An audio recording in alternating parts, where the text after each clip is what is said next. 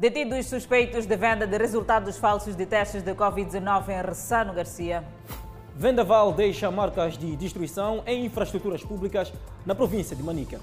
Preço do frango nacional registra agravamento nos mercados à porta da quadra festiva. Desconhecidos violam e assassinam jovem de 18 anos nas Maotas, cidade de Maputo.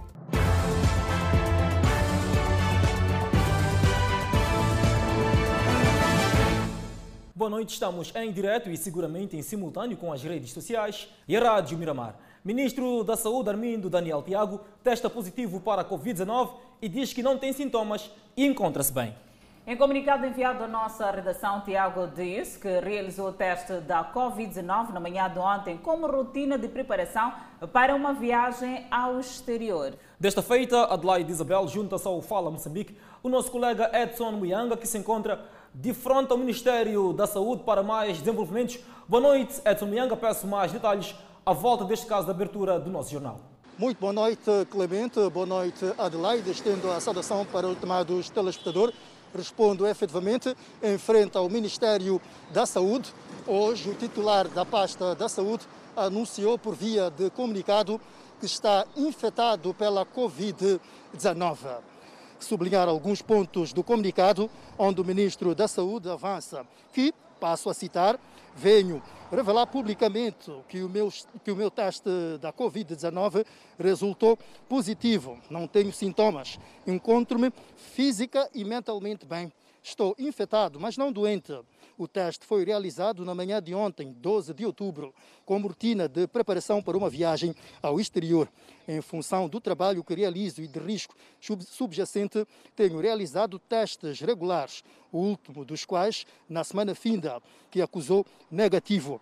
Uh, é, portanto, lê-se ainda no, no comunicado como destaque que Neste momento, decorrente do resultado acima, eh, recomendo a todos aqueles que tiveram contato comigo que realizem o teste com, eh, portanto, para os devidos efeitos. Já foram realizados testes para familiares e colaboradores do Ministério da Saúde que tenham porventura estado em contato comigo. Vale a pena ainda destacar na nota do comunicado, onde o Ministro da Saúde avança aqui, passamos a citar, partilho esta informação como forma de exortar aos compatriotas para a necessidade de reforçar as medidas de prevenção da Covid-19 para o bem da nação moçambicana. Portanto, Clemente Carlos e Adelaide, esta é a informação que ofereço trazer para uh, o estimado telespectador com a promessa de nos próximos uh, serviços noticiosos trazemos mais destaques em relação a esta sessão. Mais um governante que está em frente uh, do combate, do processo de combate à Covid-19 infectado pela pandemia viral. Obrigada, Edson Muyanga, por ter nos trazido os detalhes relativamente a este assunto. E na noite desta terça-feira mantivemos contato telefónico com o Ministro da Saúde, Armindo Tiago, que reitera que está bem física e mentalmente. O titular da pasta da Saúde apela a todos a fazerem da prevenção a arma de combate contra a Covid-19. Eu não faço de forma rotineira, faço de acordo com as indicações do quadro uh, vigente. Uh, primeiro teste eu fiz porque estive em contato com alguém que deu positivo e depois foi negativo. Depois fiz mais dois testes nas mesmas condições e o último teste que fiz na semana passada foi na sequência de uma viagem que eu tive que fazer rapidamente para o exterior. Também foi negativo. Desta vez havia de viajar e, e tive que fazer um outro teste. E é essa a razão pela qual tive o resultado positivo. Pois bem, física e mentalmente, como é que se encontra o ministro da Saúde agora? Eu estou bem. Eu sou médico. E como médico, deve saber que já, primeiro fui treinado a dar notícias boas e más na minha profissão. Já dei muitas, já recebi outras, e, portanto, o teste de Covid é apenas um teste como qualquer outro. Muito bem. E, e este seu gesto de ter tornado público o seu estado de saúde, o que, o que esteve, o que motivou-lhe e qual é o alcance que espera que isto tenha? Eu não espero nenhum alcance. O meu objetivo não é o alcance. O meu objetivo é partilhar com os moçambicanos com os quais trabalho nos últimos anos aquilo que é o meu estado de saúde, para entenderem que eu estou aqui, que aquilo que nós anunciamos como números de casos pode atingir a qualquer pessoa e desta vez nos números de hoje eu faço parte desses números. De pessoas que são Covid positivas. E com esta tendência crescente de aumento, portanto, do número de casos positivos de Covid-19, o que hum. o ministro da Saúde, Armin Tiago, espera como comportamento de cada um dos moçambicanos e dos cidadãos que residem no nosso país? A luta contra a Covid já foi dita que só tem uma única arma, que é a prevenção. Eu espero que com a partilha do meu resultado, as pessoas entendam que a situação de Covid é verdadeira, é séria e que pode atingir qualquer pessoa e que, eventualmente, com base nisso, possam uh, usar as medidas de proteção para se protegerem a si e as pessoas que amam. Este é o objetivo. Muito obrigado, Excelência. Votos de rápidas melhoras. Estamos juntos, obrigado. Esta foi a conversa com o Ministro da Saúde, Armindo Tiago, que confirmou que testou positivo para a Covid-19. Ainda sobre este assunto, estão contas com a PRM no comando distrital da Moamba dos jovens capturados na fronteira de Ressano Garcia, acusados de falsificação e venda de testes falsos da Covid-19. De murmúrios a factos, é o que se pode dizer das informações que circularam, dando conta de falsificação e venda de resultados negativos de testes falsos da Covid-19. A verdade não se deixou sufocar por muito tempo. Estes jovens, capturados pela polícia na fronteira de Ressano Garcia, assumem envolvimento. Fui convidado a, a fazer impressões de testes falsos né, do Covid-19 com com o amigo, que ele neste momento encontra-se desaparecido. Eu estava a mandar ir levar os documentos. Onde é que levava? Ali no Mano. No Mano onde? No banco. No banco? Sim. Isso é onde ele trabalha? Sim. Então quem te mandava levantar tais documentos? Era meu boss, mas esse tal boss fugiu.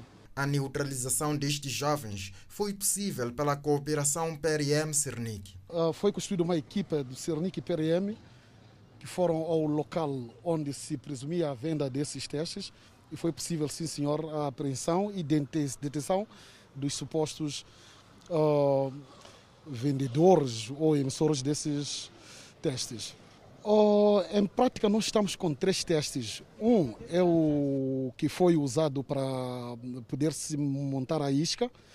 E no laptop do, do, um dos intervenientes, podemos é, detectar mais dois testes, formando três. E ele assume que já fez a entrega de mais de oito exames o setor da saúde, desafiado a buscar formas de estancar eventuais fragilidades que terão possibilitado falsificação, está de mãos dadas com a polícia. A diretora do Serviço Provincial de Saúde mandou uma equipe para averiguar este assunto.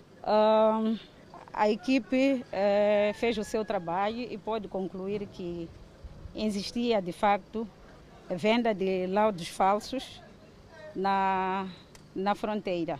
São testes lavrados com tanta perícia de tal forma que parecem autênticos. Daí parecer não haver diferença quando comparados com os verdadeiros. O setor da saúde garante não haver envolvimento do seu pessoal no esquema. Uh, não são envolvidos técnicos de saúde neste auto e que este procedimento também não está sendo, não está a acontecer em nenhuma instituição da, da saúde.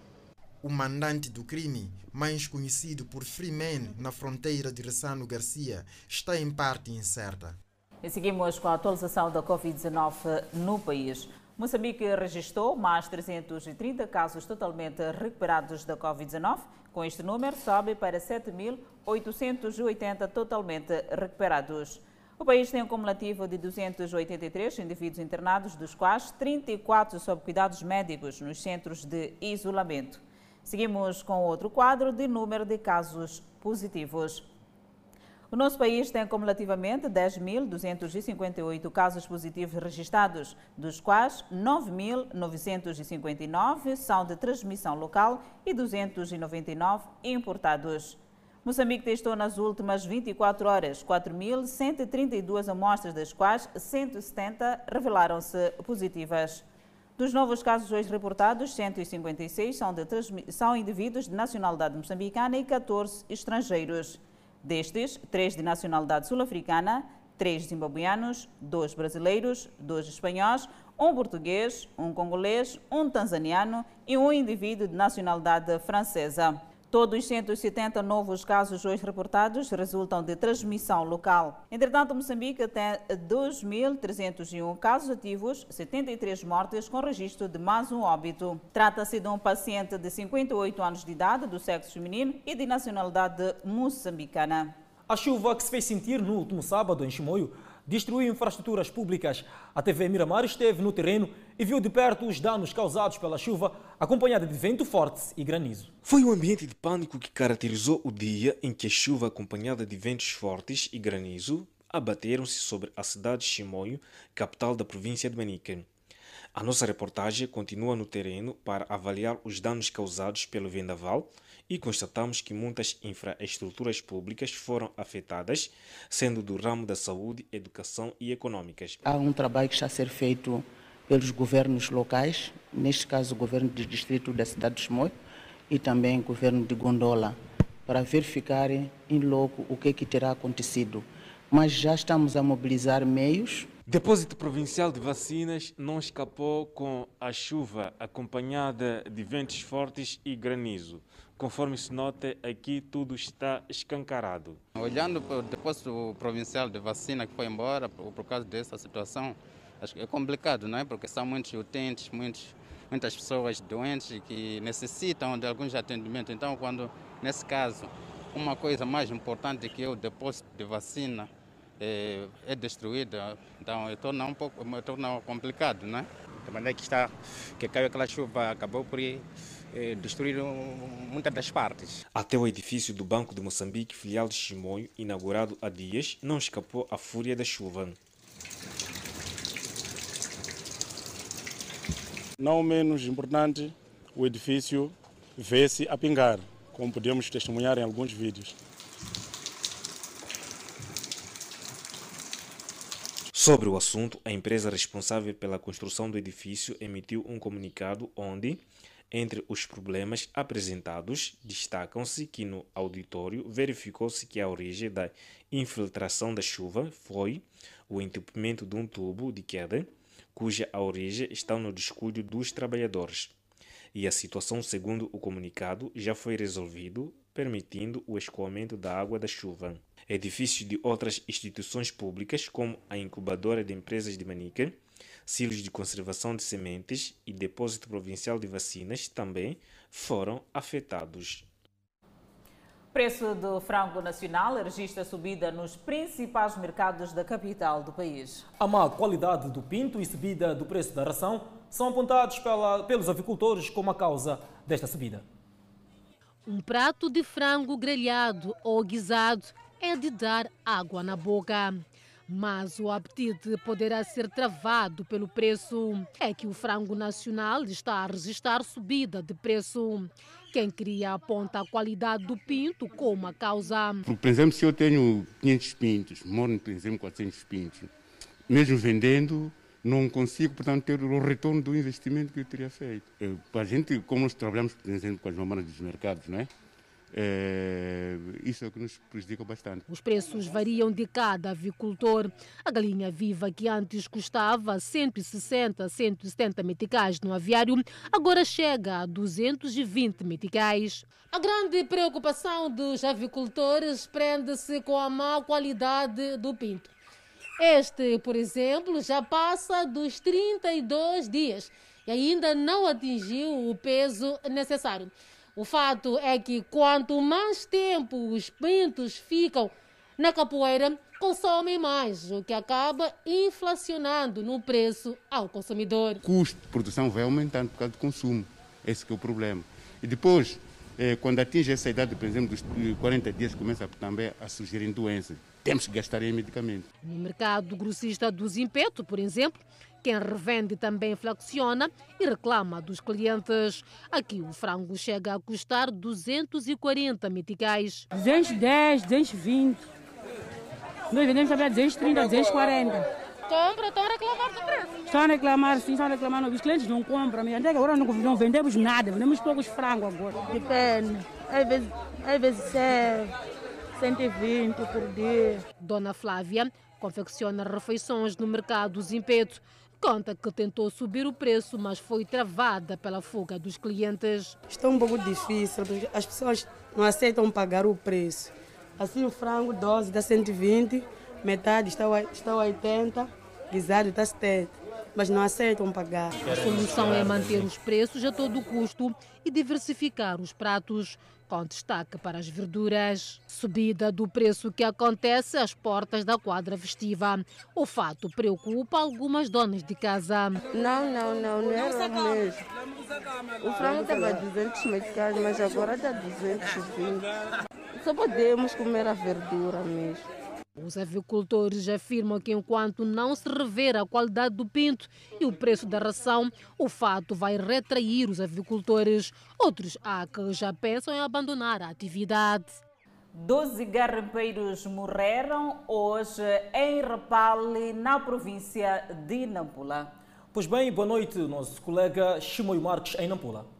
Boa noite, colegas do Estúdio Fala Moçambique. Boa noite, caros telespectadores e ouvintes que acompanham o nosso principal jornal Fala Moçambique. Respondemos a partir de Nampula, por onde, neste momento, queremos deixar ficar uma trágica notícia que aconteceu uh, nesta terça-feira. Uma situação que uh, veio chocar os residentes do posto administrativo de Namaíta, no distrito de Rapalli, aqui na província de Nampula, que tem a ver com a morte de 12 garimpeiros que morreram afogados uh, por causa uh, das águas, uh, ou da fúria das águas do rio Munapo, resultantes das chuvas que se fizeram sentir na última, ou então esta segunda-feira, neste ponto do país. Os garimpeiros encontravam-se a dormir, até pelo menos, ou então temos indicação de que até pelo menos 18 horas da segunda-feira estava tudo bem, porque o céu apresentava-se aparentemente limpo, quando de repente os garimpeiros foram surpreendidos pela fúria das águas do rio Munapo, que na altura escorriam naquele ponto daí foram sendo soterrados alguns e outros arrastados ao longo do rio Munapo. As buscas começaram na manhã desta terça-feira, onde até fomos, ou então deslocámos-nos àquele ponto, por onde até a retirada da nossa equipa de reportagem, pelo menos 12 corpos já tinham sido encontrados e ainda prevaleciam, ou então continuavam buscas ao longo do rio, diante as equipas multissetoriais que estavam lá na altura. Estou a falar, por exemplo, da Polícia da República de Moçambique, o Corpo de Salvação Pública, incluindo o Serviço Nacional de Investigação Criminal, que também esteve ali a fazer trabalhos, ou então seus trabalhos para então dar detalhes ou mais limites nos próximos, nos próximos tempos. A verdade é que é uma situação que veio chocar não só a população daquele ponto, mas também a província toda, uma vez que são garimpeiros em função de que tivemos acesso garimpeiros ilegais que vinham extraindo ouro naquele ponto há sensivelmente dois meses. No entanto, é uma matéria que prometemos desenvolver, colegas, nos próximos minutos, aqui exatamente no Fala Moçambique, e queremos aí convidar os nossos caros telespectadores ouvintes que neste momento acompanham este principal jornal a ficarem atentos e até já. Boa noite, colegas.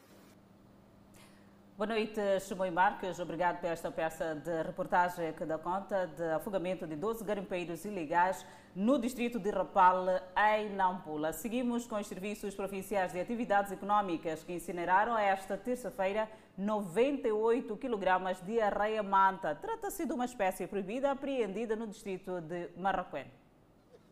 Foi em julho passado que Nova Arraias Mantas, uma espécie rara da família das arraias, foi apreendida em Macaneta 2, no distrito de Marraquém, na província de Maputo, pelos fiscais da Direção Provincial das Atividades Econômicas de Maputo. Nesta terça-feira, quase três meses depois, o produto, avaliado em 98 kg, foi finalmente incinerado num ato testemunhado pela Miramar. Este produto não tem mercado, nunca foi autorizado a sua pesca, nunca foi autorizada a sua pesca e, consequentemente, não tem mercado. O fumo denuncia. É o momento exato em que a espécie areia-manta era incinerada na incineradora de Maputo, na capital do país. É a primeira vez que esta atividade acontece, uma vez que a captura desta espécie não era proibida por lei, mas passou a ser a partir da atual lei de pescas. Vamos apertar o cego, tanto que já temos uma lista, estamos num processo de distribuição de todas as espécies proibidas. A raia-mante é um dos maiores peixes do mundo, podendo alcançar 8 metros de comprimento e pesar mais de 2 toneladas. Uma espécie rara e em via de extinção, por isso mesmo protegida em várias quadrantes do mundo, incluindo Moçambique. Apesar de oficialmente não ter mercado, a quando da apreensão do produto, as vendedeiras teriam dito que a espécie era capturada por encomenda. Informações em nosso poder indicam que a exoneração das novas raias mantas custou cerca de 50 mil meticais. Jovem de 18 anos de idade foi violada e morta no bairro das Motas. Os residentes daquele bairro afirmam que é a primeira vez que algo semelhante acontece por lá. Rostos fechados no bairro das Maotas. É assim como acordaram os moradores do Quarteirão 24 ao tomarem conhecimento da violação sexual e morte de uma jovem de 18 anos, que para muitos era considerada uma amiga, filha. A jovem perdeu a mãe muito cedo e quem lhe criou foi a sua avó, que neste momento diz que perdeu a sua razão de viver. Eu estava a dormir, não tenho palavras apropriadas para expressar-me. Foi uma situação inesperada. Ao que tudo indica, a menina, descrita por todos como alegre, sonhadora, teria recebido um telefonema que a fez sair de casa ao cair da noite. Telefonema esse que não a fez mais regressar. Dormir. Acho que alguém lhe ligou para sair. Eu acredito isso que alguém lhe ligou para sair. Alguém ligou para sair porque não podia sair só de qualquer maneira à noite. Isso não faz sentido. Isso não faz sentido. Eu fiquei, estou muito chocado mesmo. A rapariga foi encontrada sem roupa interior num beco. Fontes revelam que a violação teria sido efetuada noutro lugar, mas que a mesma teria sido arrastada até este lugar mais escondido. Os vizinhos estão agora com medo e temem pelas suas crianças. Temos muitas crianças mesmo. A nível da zona temos muitas crianças, muitas meninas e já que começou a situação, nós sabemos para onde que vai isto. Assim que começou, vai, vão fazer de novo sempre. E os residentes aqui do bairro das Motas dizem que esta é a primeira vez que um episódio semelhante acontece por aqui. No entanto, afirmam que, como as ruas aqui do bairro são muito estreitas e há casas e obras inacabadas, então é preciso mesmo que se coloque iluminação para que nenhum tipo de criminalidade volte a acontecer aqui no bairro. É, o que acontece aqui no bairro, é, nós temos problemas de, de iluminação pública, principalmente cá dentro. Temos problemas de iluminação pública e a zona anda escura. Basta escurecer, é um caos. É um caos. Então, nós pedimos a quem de direito, a IDM e outras estruturas, para pelo menos nos facultar a questão da iluminação pública. A única pista que tem para descobrir os possíveis criminosos é um telefone que foi encontrado pelo meio do caminho, que se supõe pertencer à vítima. A Polícia da República de Moçambique esteve no local para recolher os indícios deste crime. Jovem de 23 anos de idade é indiciada de arrombar o estabelecimento comercial da tia no bairro do Zimpeto com o objetivo de roubar. A jovem é confessa e diz que fez-lo para saldar dívida. Suposta dívida de 20 mil meticais leva esta jovem a tentar roubar sua própria tia. Eu tinha dívidas para pagar. Depois tive essa ideia de ir abrir o armazém dela para tirar algum produto para vender e pagar a dívida. Lúcia teria encomendado os serviços deste jovem serralheiro para arrombar o estabelecimento da tia em plena luz do dia. Eu falei com esse jovem que trabalha com soldura de escapes. Ele abrir cadeados alegando que eu perdi chaves do armazém. Então ele saiu de lá para fazer esse trabalho, mas ele não sabia do que estava acontecendo. Então chegou ali o secretário do mercado, encontrou ele ainda a cortar os cadeados. Este é um estabelecimento comercial onde o jovem teria primeiro arrombado as, os três cadeados que se encontravam aqui na porta.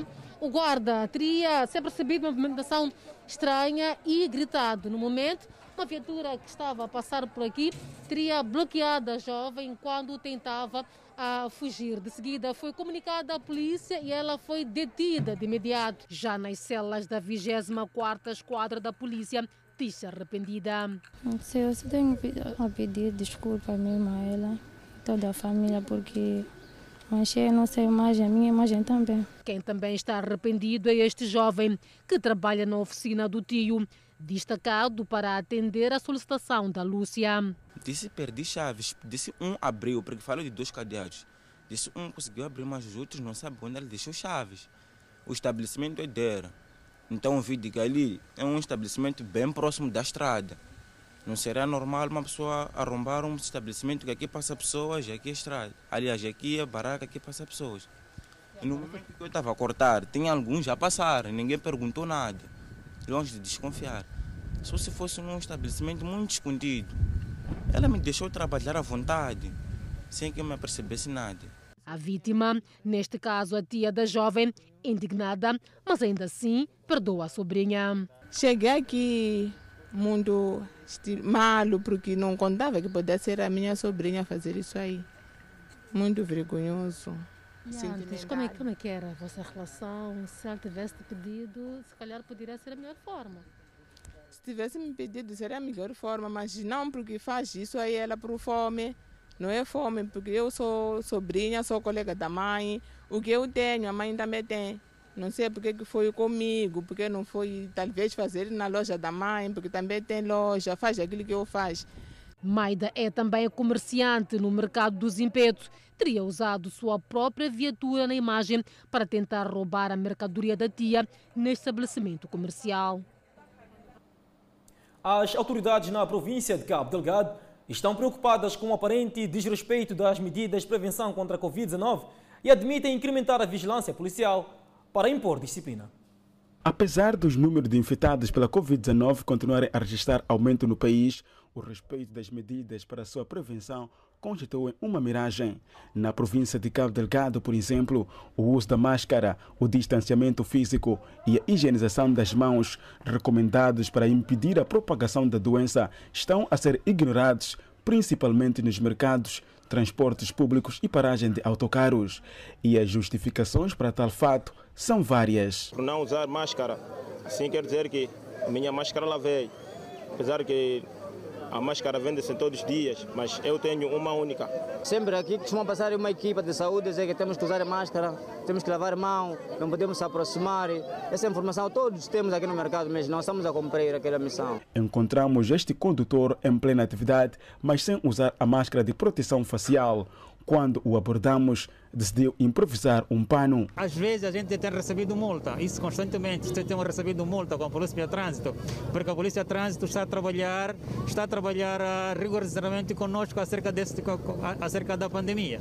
Então, se o passageiro não quer, não quer usar a máscara, uh, a gente manda descer para evitar assunto de multa, parqueamento da viatura. E porque este comportamento coloca em perigo a saúde pública, as autoridades governamentais admitem tomar medidas mais duras para impor a disciplina.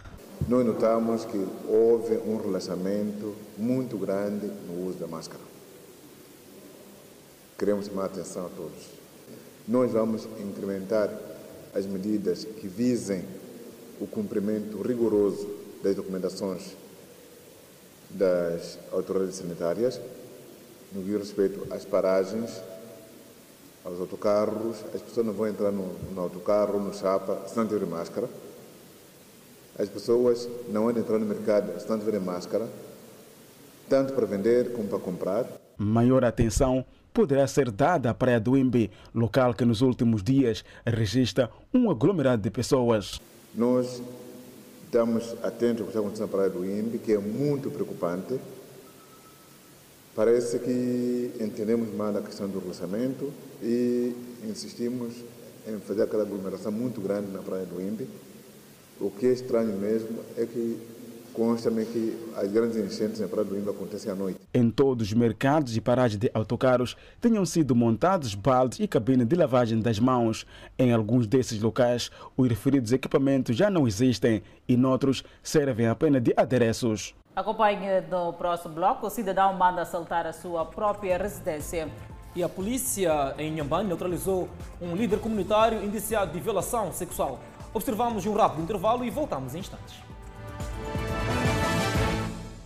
De volta ao Fala Moçambique, a Eletricidade de Moçambique restabeleceu a corrente elétrica no bairro de Moguaniná, na cidade de Maputo. O restabelecimento acontece horas depois da vandalização do posto de transformação localizado no Quarteirão 11. É o fim do apagão no bairro de Maguanine. Ah, a falta da corrente elétrica durou 18 horas, mas suficientes para deixar os residentes com os nervos à flor da pele. Não estamos a fazer nada. As nossas coisas que estão na congeladora estão a apodrecer porque não temos energia. As coisas nas geleiras estão a apodrecer. Ponhamos a, a, a, situação de ontem. Foi a Juma. Estás a ver? Nós não sabemos o que, que... Na verdade, as coisas estão a queimar. Por exemplo, na minha casa, o televisor queimou. Por volta das 16 horas, a corrente elétrica foi restabelecida. O restabelecimento da corrente elétrica no bairro de Moguanine A só foi possível depois da reposição dos cabos retirados por ladrões desconhecidos de madrugada, supostamente em busca de bronze. E esta não foi a primeira vez este PT a sofrer vandalização. É da segunda vez agora, é da segunda vez. Mas agora foi muito forte, porque pá, foi da madrugada mesmo. Isto, qualquer pessoa que não sabe aquilo ali não pode fazer.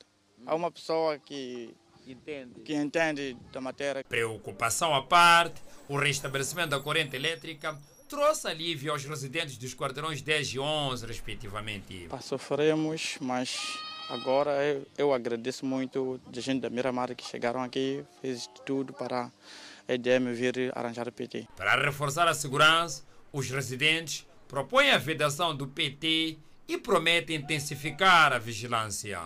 E na cidade da Beira, o homem mandou assaltar a sua própria residência. Já no interior da casa, o ladrão foi desarmado e capturado pela esposa do mandante, que, por sinal, é um agente do Cernic, em Sofala é daqueles episódios que a partida indicava que poderia dar certo. Este cidadão, que já está a conta sua polícia na cidade da Beira, é acusado de ter contratado este jovem com finalidade de protagonizar um assalto com recurso à arma de fogo na sua própria residência, onde mora com a mulher e seus três filhos. Estão aqui o autor é, moral, portanto, aquele que teria orquestrado toda esta ação criminal e ainda, tanto, é o autor material. Foi precisamente nesta residência onde ocorreram os fatos. O indivíduo que portava uma arma de fogo de tipo pistola terá efetivamente chegado aqui e encontrado esta porta de grade aberta. Dirigiu-se logo para este ponto. Mas antes ele trancou esta porta com uma chave que tinha na altura, pelo que ficamos a saber, a referida chave terá sido lhe passado pelo esposo da vítima. E depois entrou por este ponto e lá dentro deparou-se com a proprietária de casa e envolveram-se eh, numa luta que culminou, portanto, com o desarmamento do referido cidadão que portava uma arma de fogo de tipo pistola. A mulher, que por sinal é uma agente dos serviços de investigação criminal em Sofala, diz que não tem dúvidas de que o malfeitor foi à sua residência a mando do seu marido, com quem tem problemas sociais embora estejam a viver na mesma casa. A intenção era de querer me matar. Ele não queria nada na minha casa, porque na minha casa não tem nada. Nem sequer televisão para assistir não tem. Ele já havia partido, já partiu tudo. O marido da mulher, tido como o autor moral deste crime, nega a acusação que pesa sobre si e diz também ser vítima da sua esposa. Eu me espanto muito com isso. Como eu disse, que nem sempre que eu durmo em casa por causa das ameaças de morte que minha esposa tem proferido para mim. O assaltante confirmou que foi aquela residência mando do marido da vítima, que por sinal é seu patrão. Fui mandado com o Sr. Chapata. Senhor Machapata é quem? Foi meu patrão.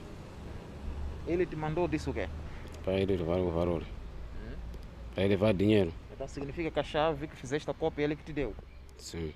Os vizinhos que presenciaram o fato estão indignados com a situação. Um bandido na sua própria casa, a querer matar a sua própria esposa.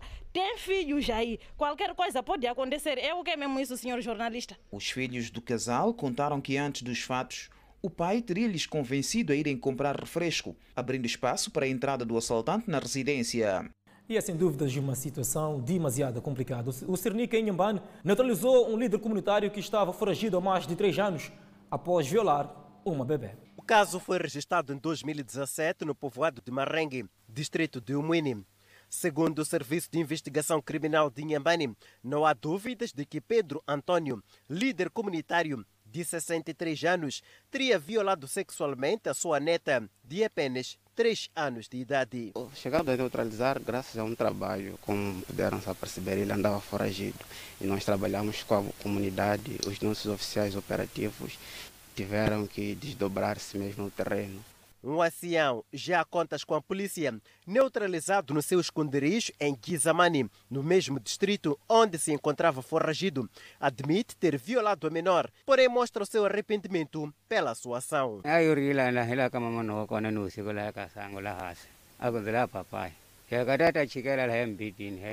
A criança estava a dormir na esteira e eu na cama.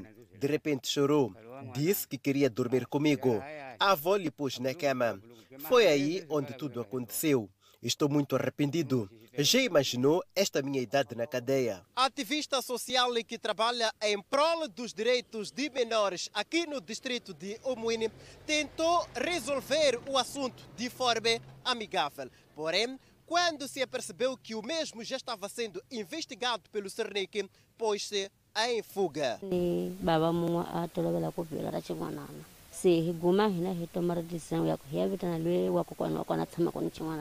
Convocou-se uma reunião onde ele explicou tudo.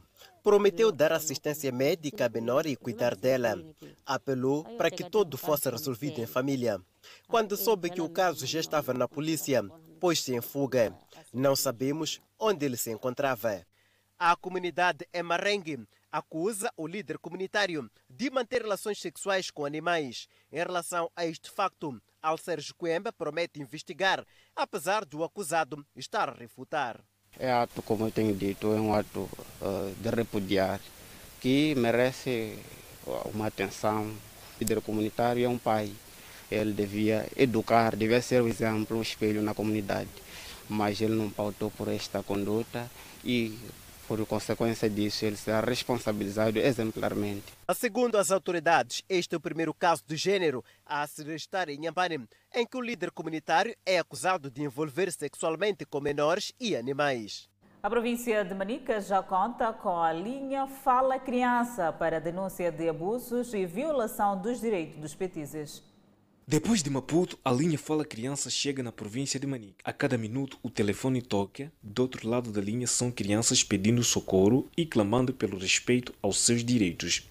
Esta é a dinâmica que caracteriza o 116, uma linha de emergência que foi criada com o objetivo de ouvir as crianças para que, através das suas vozes, possam ser capazes de transformar o mundo e gozar dos seus direitos. Queremos que a disponibilização da linha Fala Criança inspire confiança e esperança às comunidades e que os casos denunciados recebam a devida atenção. Esperamos igualmente que esta linha reforce as iniciativas de divulgação e implementação das leis que protegem a criança. E conseguimos fazer encaminhamento de 121 casos, ao mesmo tempo também, apenas Sua Excelência conseguimos resolver ou fechar 46 casos que realmente que estamos a olhar uma coisa de uma percentagem menos de 20% em termos de resolução de casos. Isso continua a ser um dos grandes desafios que nós temos. Aqui as denúncias são diversificadas, desde violações sexuais, maus tratos, acesso à educação e alimentação. Desde a sua criação na província de Manica, a linha já recebeu 150 mil chamadas e a maioria são de violações. Este número retrata a triste realidade de diversas crianças que têm os seus sonhos interrompidos. A linha Fala Criança surge em resposta à recomendação das Nações Unidas e visa proteger os direitos da criança e encaminhar as afiliações para o governo e outras entidades de direito. Quanto Procuradoria Provincial de Manica, estaremos sempre disponíveis para articular para aprimorarmos os instrumentos que existem na sua operacionalização. Cada caso é um caso, tem as suas nuances. É preciso que todos nós colaboremos e continuemos a defender esta criança, este menor, porque só este país depende desta criança que vai ser o futuro da manhã. Com a linha Fala Criança, a sociedade é chamada a ser ator ativo por forma a proteger os direitos da criança. Nós temos que envolver a comunidade as autoridades comunitárias, os líderes religiosos, os outros intervenientes sociais, os diferentes atores que, ao nível da comunidade, de forma direta ou indireta, participam na moralização da sociedade, na condução, na liderança da sociedade. E que às vezes também, infelizmente, colaboram também na prática de atos contrários ao estabelecido na lei.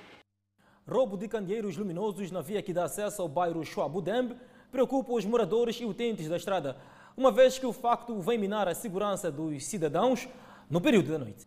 Os candeeiros foram instalados na última semana como forma de reforçar a segurança dos cidadãos devido à insegurança que as comunidades têm estado a enfrentar por conta da ação dos miliantes nas noites. Apesar de ter se reforçado a segurança neste poste de iluminação pública, os miliantes usaram, se calhar, botas ou um outro instrumento para que pudessem subir o posto e poder retirar as lâmpadas, prejudicando assim a maioria da população que passa por aqui no período noturno, com mais tendência para os taxistas e estudantes do curso noturno, que são as principais vítimas dos miliantes que se aproveitam da mata para poderem lograr os seus intentos, arrancando vários pertences das suas vítimas. Quem pode fazer isso só pode ser um desumano, um, uma pessoa que não, não presta para ver na sociedade. É um ato muito feio, né? E na semana passada roubaram as luzes, a sua porção colocou. Voltaram a roubar também ontem a luz. Esse é um ato muito feio. Já nós estávamos então bem mesmo, porque passaram aqui com lâmpada, a pessoa que veio lá, que está ali assim, começa a ver todo aquele movimento estranho assim. Agora não sei se lâmpada já não dá mesmo. Já, é muito mal mesmo. Domingos Zacarias é taxista de bicicleta há mais de três anos e vem do distrito de Mucuba para poder exercer a atividade de transporte de pessoas e bens em bicicleta. Conta que já foi vítima de assalto em que caiu numa emboscada feita por alguns miliantes. Já sim tenho medo de passar aqui de noite porque já fica escuro aqui, já não tenho já força, força de passar aqui. Já quando chega às 17 horas já eu tenho que já largar. Evitando. Há outros bandidos que já quando leva, levamos clientes, logo chegamos num sítio aí começam a, a massacrar de qualquer maneira para aproveitar e levar coisa a bicicleta. O cidadão que investiu na alocação dos candeeiros luminosos na região mostra-se preocupado com a ação dos cidadãos que se apoderam dos candeeiros, uma vez que os mesmos representavam um bem para o público. Eu acho que as pessoas, existem aquelas pessoas de boa fé, existem também as pessoas de má fé. Então nós temos que, todos nós, apelar para que todos nós sejamos vigilantes e apelar que quem de direito, se puder ajudar, nos ajuda.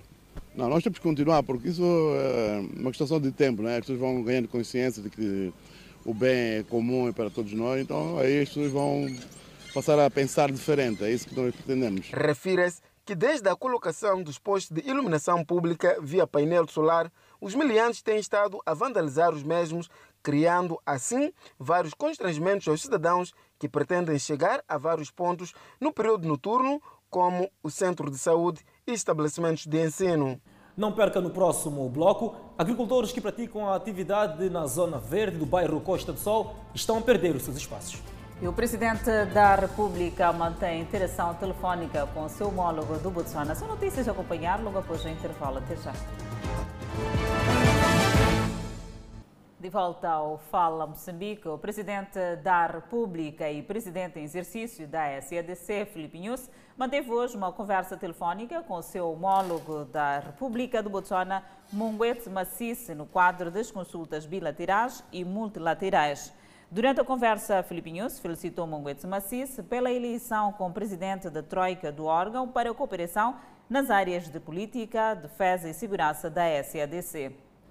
Houve troca de informações sobre a situação da Covid-19 e o impacto socioeconômico das medidas de prevenção e mitigação da pandemia nos dois países, situação de segurança prevalecente na SADC, com realce para o terrorismo e outras ameaças nos dois países e na região. Os dois chefes de Estado partilharam ainda pontos de vista sobre a participação na Commonwealth e a cooperação no quadro daquela organização internacional de que são membros. Os dois estadistas acordaram visitas de delegações para trabalharem nos detalhes. Os governantes comprometeram-se em continuar a manter consultas e apoiarem-se mutualmente no exercício das suas funções na qualidade do presidente em exercício da SADC e da troika do órgão da SADC. Os agricultores que praticam suas atividades na área verde do bairro Costa do Sol estão a perder machambas que estão a ser ocupadas por infraestruturas que vão sendo implantadas sem o seu consentimento. A cintura verde do bairro Costa do Sol, que sustentou gerações na cidade e província de Maputo, está a perder o seu potencial. Por detrás da situação está a substituição de machambas por infraestruturas habitacionais. Nas machambas que restam, os agricultores surpreendem-se com marcos implantados a cada dia. Grande problema da usurpação do espaço dos donos, sem nenhum consentimento da pessoa. Você só chega, encontra marcos ou encontra casa em construção. E alegam que aqui vem um projeto. Nós, como camponeses, esse projeto nunca foi apresentado. É o problema desses marcos que estão a marcar nas machambas. Não dizem nada aos camponeses. Não falam nada com o camponês. Eles já que estão a vender. Isto estão a vender, porque já é talhama, já não é machamba. São agricultores associados com doate único na área de cultivo e acusam a liderança da Associação Samora Machel de vender terras da cintura verde. A direção não consegue nos reunir em tudo, porque isto aqui é uma associação. Sendo uma associação, os camponeses precisam ser reunidos no mesmo lugar e serem dito uma parte X já não pertence aos camponeses e serem dados os seus devidos valores, não em escurdão, não em a parte dividida, porque isto aqui pertence a uma associação. Com a substituição das machambas por infraestruturas habitacionais, os agricultores dizem ver o risco do não abastecimento dos mercados que praticam preços acessíveis. E esta zona é zona verde, está marcada no mapa de Camavote. Agora, eu não sei como que a zona de população de, de Maputo vai comer. Se o senhor chegar de manhã a partir das quatro, há de ver o jumba que está a sair. Vem destas machambas, que sustenta o Grande Maputo. Procuramos os líderes da Associação Samora Machel, encontramos a infraestrutura com cenário de abandono e soubemos dos agricultores associados que a ausência de direção é costume e prometeram nos avisar no dia que algum membro da direção abrir as portas da infraestrutura, o que raramente acontece. Os 30 anos da democracia multipartidária no país trouxeram nos jovens maior engajamento nos aspectos ligados à democracia cívica e envolvimento nos processos políticos, entre outros, consideram participantes de uma mesa redonda decorrida em Quelimane. A oradora do tema Desafios para a Democracia Multipartidária acredita que a cidade de Quelimane faz parte dos municípios em que já se viveu situações de uma democracia plena, ao ter três partidos envolvidos na administração municipal mercê de um entendimento que os cidadãos, mesmo tendo cores ou afinidades partidárias diferentes, podem contribuir para o desenvolvimento local ou regional. A província da Zambésia, especialmente, uh, eu atrevo-me a, dizer que é uma província que vive fervorosamente a questão das eleições. Não é? Ela vive intensamente a questão das eleições. Por que, que eu digo isso? É uma província privilegiada, porque já teve a oportunidade de experimentar a nível dos municípios, por exemplo, a gestão de três partidos diferentes. É? Daí que uh, a expressão, por exemplo, controlar o voto é uma expressão que emergiu na província da Zambésia. Os 30 anos foram desafiantes para a classe, tivemos várias vicissitudes na classe, Uh, tivemos colegas que foram maltratados, colegas que foram sequestrados e permita-me aqui abrir este, uh, este, esta brecha para solidarizar-me com o colega de Cabo Delgado e isto faz parte do exercício dos 30 anos da democracia no país. É preciso, é preciso que eh, nós todos, como classe, unamos-nos para que consigamos construir este país que se chama Moçambique. A gestora de projetos no Instituto para a Democracia Multipartidária frisou que, com ações como estas de mesas redondas com vários atores, pretende-se transmitir a necessidade de existência de princípios e valores políticos que têm em vista a inclusão dos cidadãos nos processos políticos do país. Todos estes desafios, na verdade, são constrangimentos para o processo democrático moçambicano, mas ainda que constrangimentos, são desafios que um, são naturais e característicos de uma democracia jovem, como é a democracia moçambicana, só tem 45, um, tem, 40, tem, tem 30 anos, vamos lá dizer, de existência, e que são naturais. Mas vale a pena dizer que só com o esforço conjunto de todos os atores sociais, políticos, é que vai ser possível um, emergir para um Estado perfeito em que estes desafios já não são preocupação para nossa sociedade a existência de vários partidos políticos, a aderência dos jovens aos assuntos políticos e a criação de vários mecanismos de indução dos cidadãos a aderirem a assuntos políticos virados ao desenvolvimento são vistos como ganhos do multipartidarismo no país desde a realização das primeiras eleições. Ao longo da próxima reportagem, iremos disponibilizar o nosso QR Code, através do qual poderá ter acesso ao nosso YouTube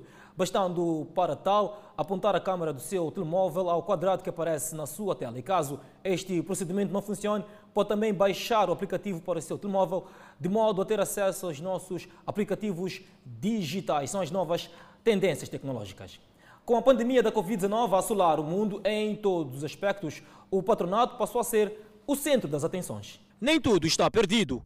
Após a chegada do novo coronavírus, para o economista Higino Kumaio, a pandemia trouxe consigo aspectos positivos. O caso concreto é do setor da educação, que passou por algumas reformas. Desde a independência, só a Covid para poder é, garantir uma reforma antecipada das escolas. Nós vemos que as escolas que não tinham balneários, os alunos estudavam em, em, em condições é, desumanas, mas é, com o impacto do Covid, houve uma reestruturação das próprias escolas e mesmo centros de ensino. Quer dizer, olhou-se muito mais para a questão de saúde em detrimento de ganhos, em detrimento, é, em detrimento de, de, de, benefícios financeiros. Este é um dos impactos que, positivos, na, na minha ótica, que trouxe a Covid. Se antes a preocupação era manter maior número de funcionários para maior produtividade, agora o cenário mudou, fazendo com que estes valorizem o patronato e adotar-se ao novo normal. Então, é, quer dizer que há uma mudança em termos de postura do próprio colaborador em valorizar mais a, o seu emprego, em valorizar mais a sua empresa, em valorizar mais o seu patrão. Consequentemente, aumenta o nível de motivação, aumenta o nível de produção na, dentro das empresas. Estas foram algumas das ideias apresentadas na edição do programa Economia e Negócios desta segunda-feira. Durante a retoma da campanha, Donald Trump diz-se mais poderoso. E o candidato Joe Biden diz que não deve haver tolerância aos extremistas. Trump, ou seja, Biden falou em Ohio, Estados Unidos. Detalhes desta informação já seguiram o intervalo.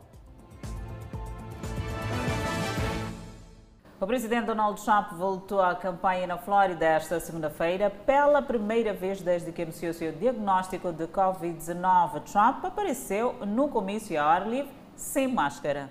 Trump lançou máscaras para a multidão ao entrar no rally do aeroporto em Sanford e falou repetidamente sobre a sua recuperação da Covid-19. Eu passei por isso, agora dizem que sou imune. Me sinto tão poderoso disse Trump a milhares de apoiantes, a maioria sem máscaras.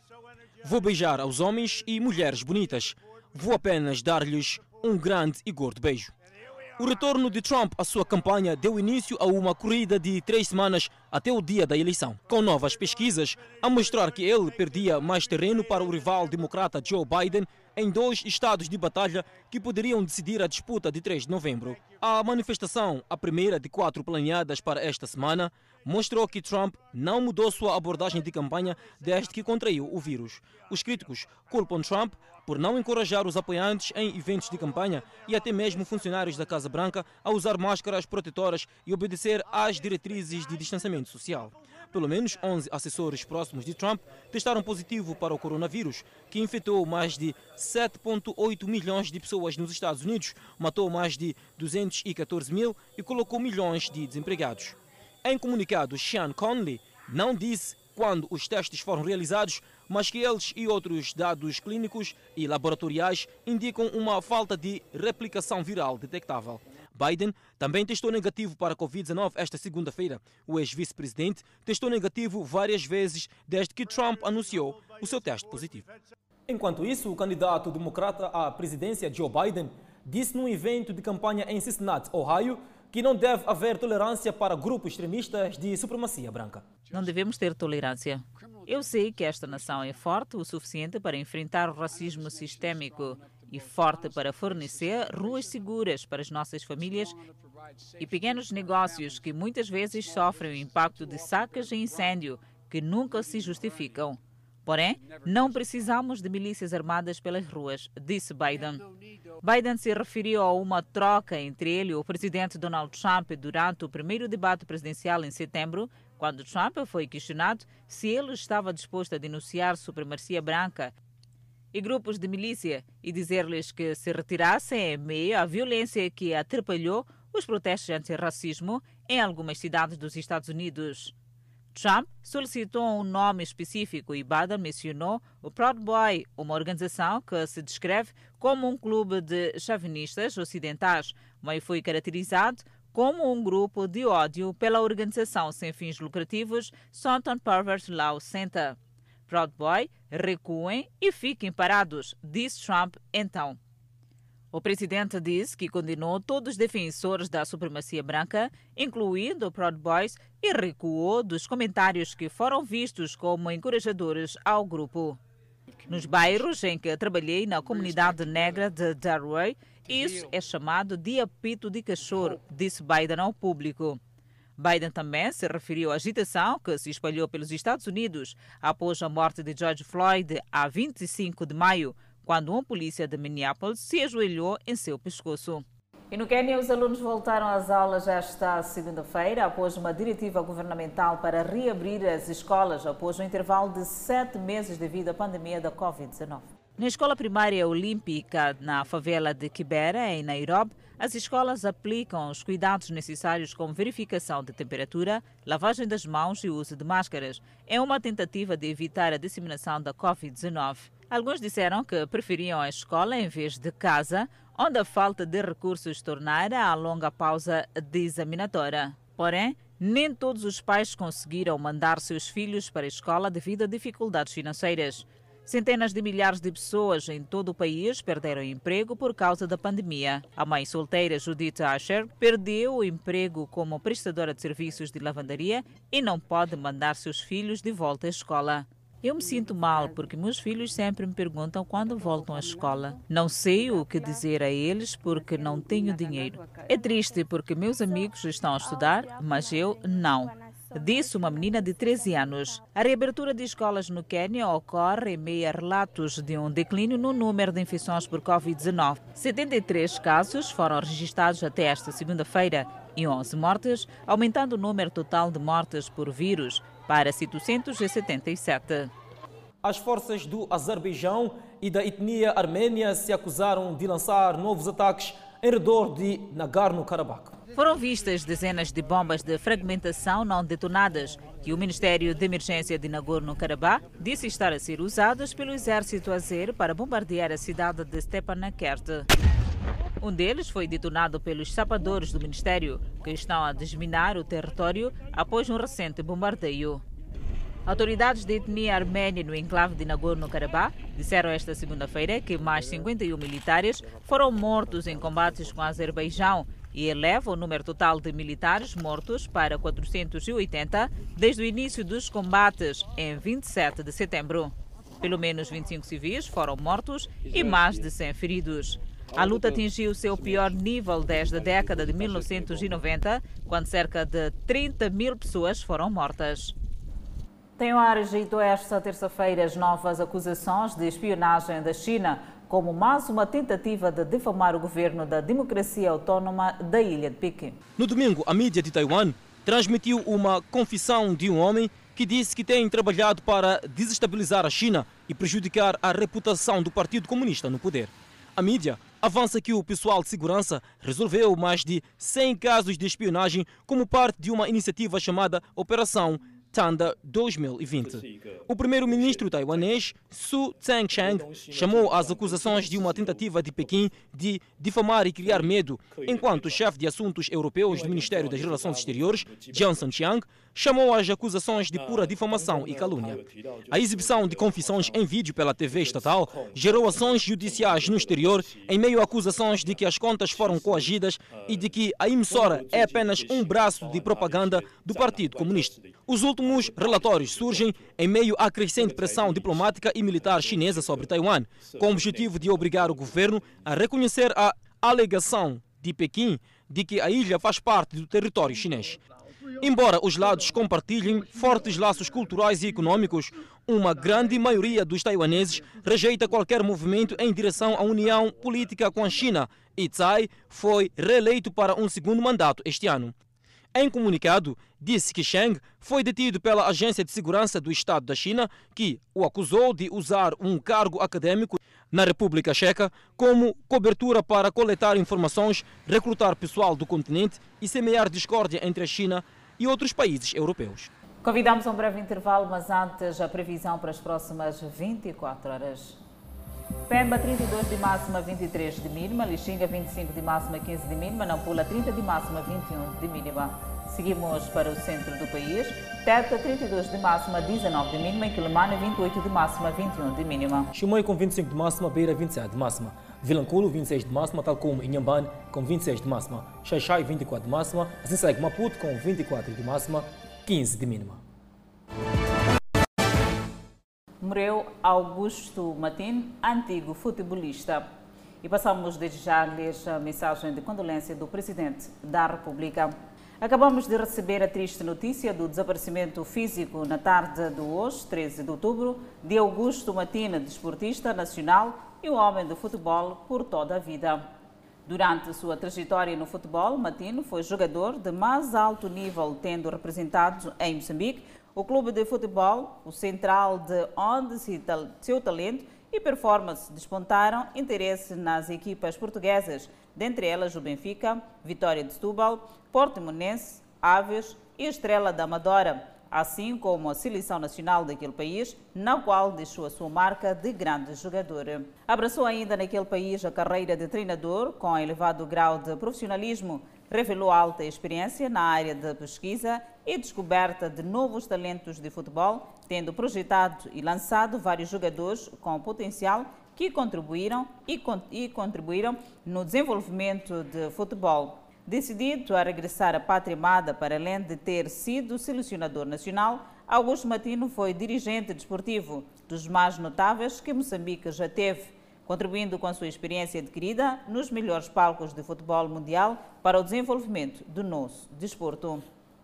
Neste momento de dor e consternação, quero, em nome do meu governo e o meu nome próprio, endereçar as mais sentidas condolências à família e a todos os amantes do desporto. Depois da polêmica sobre o sumiço de alguns resultados da Covid-19, o ferroviário da Beira, que foi forçado a contratar uma clínica privada para a realização dos novos testes, cumpriu com todo o protocolo sanitário e voltou esta terça-feira às atividades do calendário do Chivev. Depois de falhada a recepção de uma parte dos testes da Covid-19 realizados numa das unidades sanitárias da capital provincial de Sofala, tendo originado descontentamentos locomotivas para com os serviços provinciais dos assuntos sociais, o ferroviário da Beira, que viu-se forçado a recorrer a uma clínica privada para a realização dos novos testes, iniciou nesta terça-feira os trabalhos de campo, depois de ver reunidas as condições com a recepção dos testes realizados na última quinta-feira. Os resultados chegaram no domingo, tal como dissemos, através de uma clínica privada, e todos deram negativo. Então já temos condições para a retoma dos treinos. Aquele jogador que foi deu, deu, deu positivo ainda não está adstrito ao grupo, que fazer um, um outro teste, não é? E ainda estamos a aguardar. Os treinos do Ferro Verde da Beira vão decorrer apenas aqui no Caldeirão de Chuveve, por ser o único local até então que obedece o protocolo sanitário, de modo a que os jogadores possam efetivamente praticar suas atividades com segurança. É verdade, porque é o campo que está autorizado a, a, a receber os treinos. Como se sabe, o campo de, da Manga temos problemas de vedação, o que haveria de algum modo condicionar o controle da entrada das pessoas. Apesar do atraso no início das atividades, a equipe técnica e os jogadores dizem que terão de aproveitar o máximo tempo que têm para que o plantel esteja à altura de competir. É certo que não vai ser fácil, vamos, vamos ter que preparar a equipa uh, sem jogos de controle, um, pelas restrições que existem, mas vamos dar o nosso máximo. Bem, de facto é meio complicado porque temos um tempo muito curto, mas acredito que é possível de, de maneiras que temos como uh, aproveitar a cada treino, né? procurando dar o melhor de nós. O Clube Ferroviário da Beira fez saber que o seu atleta, que acusou positivo nos primeiros testes realizados no dia 17 de setembro, começou a ser seguido pelos serviços de saúde em Sofala no dia 10 de outubro. Seguindo o protocolo sanitário, o grupo de trabalho nos treinos dos locomotivas beirenses foi dividido em dois, sendo que 14 jogadores farão atividades no período da manhã e o restante no período da tarde.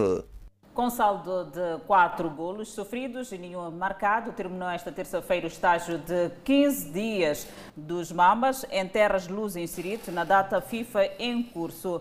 No estágio em Portugal, os Mamas efetuaram dois duelos lusófonos e perderam em todos. A primeira derrota foi diante da Guiné-Bissau, 0 a 1, no passado dia 8 e a segunda esta terça-feira por expressivo 0 a 3 diante de Angola. É desta maneira que colocamos ponto final ao Fala Moçambique. Obrigada pela atenção dispensada.